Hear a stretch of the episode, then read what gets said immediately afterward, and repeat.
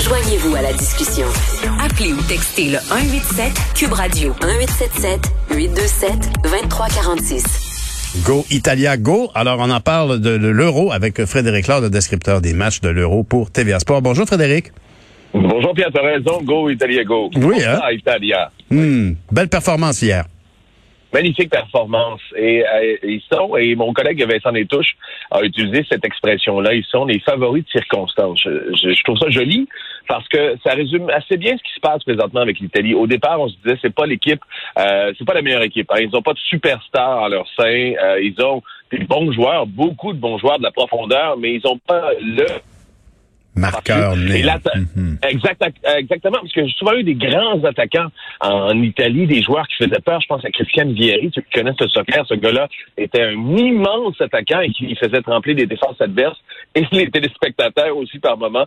Ah ben, L'Italie, avec la performance qu'ils ont faite euh, hier et celle aussi du début euh, de la compétition, deux matchs gagnés par 3-0, ça fait que c'est la première équipe qualifiée d'abord, mais c'est surtout l'équipe à battre en ce moment. Ils sont beaux, ils sont bons, ils élégants. Et il y a une façon très paisible aussi de jouer. On, ne on, doute pas à partir du premier but de l'Italie. J'ai jamais vraiment douté que cette équipe-là allait gagner ce match-là. Euh, c'est la dolce vita pour l'Italie en ce moment. Je pense que les partisans euh, de la squadra peuvent en profiter en ce moment. Vraiment, la squadra, ça donne tout son sens au mot profondeur dans une équipe, effectivement. Aujourd'hui, euh, deuxième match du Danemark. Euh, mais qu'est-ce qui se passe avec euh, Christian Eriksen qui était tombé dans le milieu du terrain? Oui, malaise cardiaque, on s'en rappelle, ça a fait le tour là, des euh, journaux euh, télévisés, euh, journaux Mhm. nouvelles. Euh, il, il va y avoir une espèce de défibrillateur. défibrillateur. Merci, j'ai la misère à enchaîner ça ce matin, moi-même. Il y a beaucoup de consonnes dans ce mot-là. Exactement, j'ai pas de crise cardiaque. Là. Défibri- Défibrillateur, voilà. Euh, c'est un espèce de pacemaker qui va s'assurer que son rythme cardiaque se maintient aussi. C'est une procédure habituelle. C'est ce qui a été prescrit.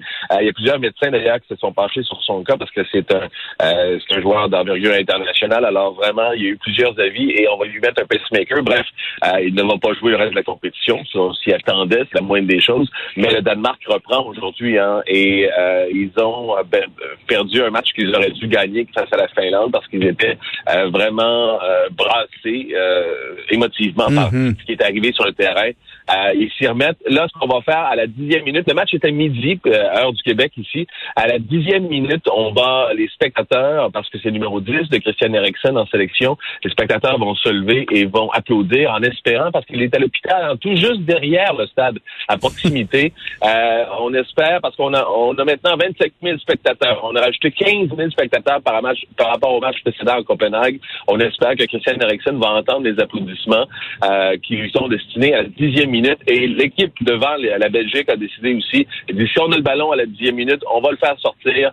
On va prendre le temps, on va prendre sept minutes là pour honorer Christian Ah. Eriksen qui est à l'hôpital à côté. Ben, coudon. Hein? C'est au-delà du sport, il y a l'humain. Et puis tu nous le décris très bien. Merci, Frédéric. Frédéric Laure, qui est descripteur. Ben, salut, bonne journée, descripteur des matchs de l'Euro pour TVA Sport.